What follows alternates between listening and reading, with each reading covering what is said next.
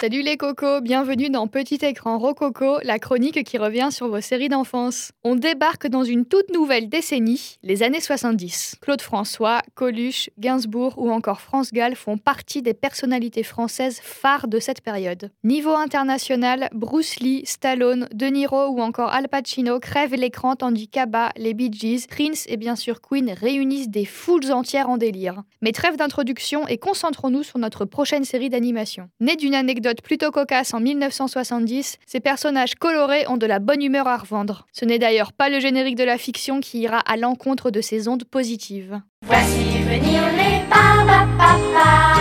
On fait les fous dans la famille des Barbapapa. Ils fait toucher Barbapapa.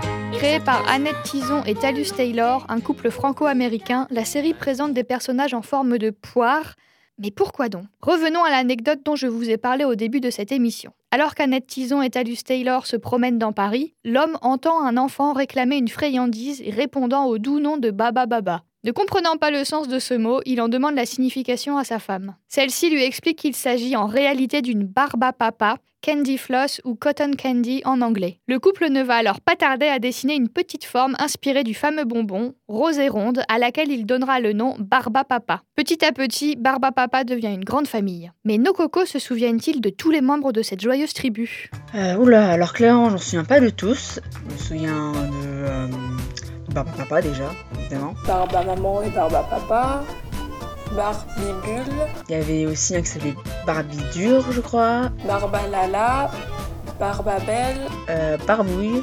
et Barbibou. Pas mal, il en manque qu'un seul.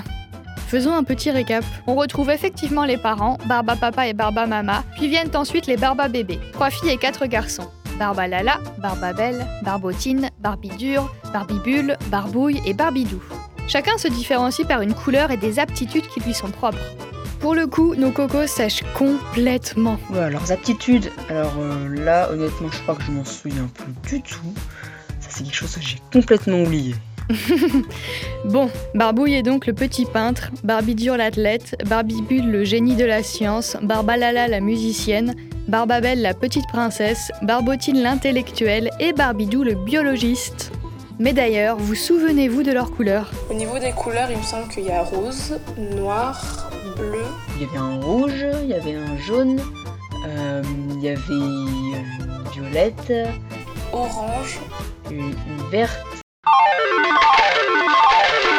Et c'est un sans faute, excellent Un préféré peut-être parmi tout ce beau monde Barba papa, parce qu'il est rose. Et je sais pas, j'aime bien le rose, du coup, euh, c'est mon préféré juste pour ça. Barba Papa, parfait, on valide. Une autre préférence? Alors, je crois avoir jamais vraiment réfléchi à la question. euh, Ah Voilà qui nous rend curieux. quand je regardais, euh, je me suis jamais vraiment dit euh, s'il y en avait un que je préférais euh, aux autres. Ouais, non, je, je sais pas. Super, on va s'en contenter alors. Personnellement, quand on me dit Barba Papa, je pense tout de suite à Barbouille. Dans mes souvenirs, ce petit peintre trop choupinou est un personnage sensible et parfois incompris par sa fratrie. Le propre d'un artiste finalement. Un chouïa plus sérieusement, comment pourrait-on qualifier le dessin animé des Barba Papa? Je qualifierais les Barba papa comme un dessin animé sympa. Je ça marrant aussi, j'aimais bien voir un petit peu toutes ces, euh, ces créatures euh, se transformer un peu en tout et n'importe quoi.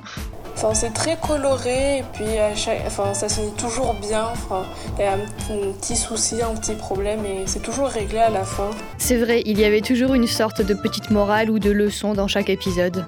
Ça serait à revoir selon vous? Juste par peu nostalgie, je pense que je garderai un petit peu. Oui, je suis prête à le revoir. Je le fais déjà. Ah ouais? C'est marrant ça.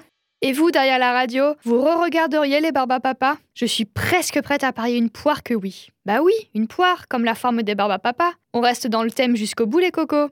Avant de clore cette émission, saviez-vous que les Barba Papa bénéficient d'un rayonnement international? En 2015, à l'occasion de leurs 45 ans, Google leur a par exemple consacré un doodle rien qu'à eux. Vous savez, c'est quand le logo Google se modifie au moment d'Halloween, de Noël ou encore pour fêter l'anniversaire d'une célébrité. Aussi, grâce à la forme de leur maison et leur amour pour les animaux, cette grande famille a été qualifiée d'écologiste avant l'heure. Surprenant, pas vrai? Et c'est donc là-dessus que l'on se quitte. Merci pour votre présence et votre écoute et on se retrouve bientôt avec le septième épisode de Petit Écran Rococo. Quelle sera la prochaine série d'animation? Comptez sur moi pour garder la surprise jusqu'au bout. À plus tard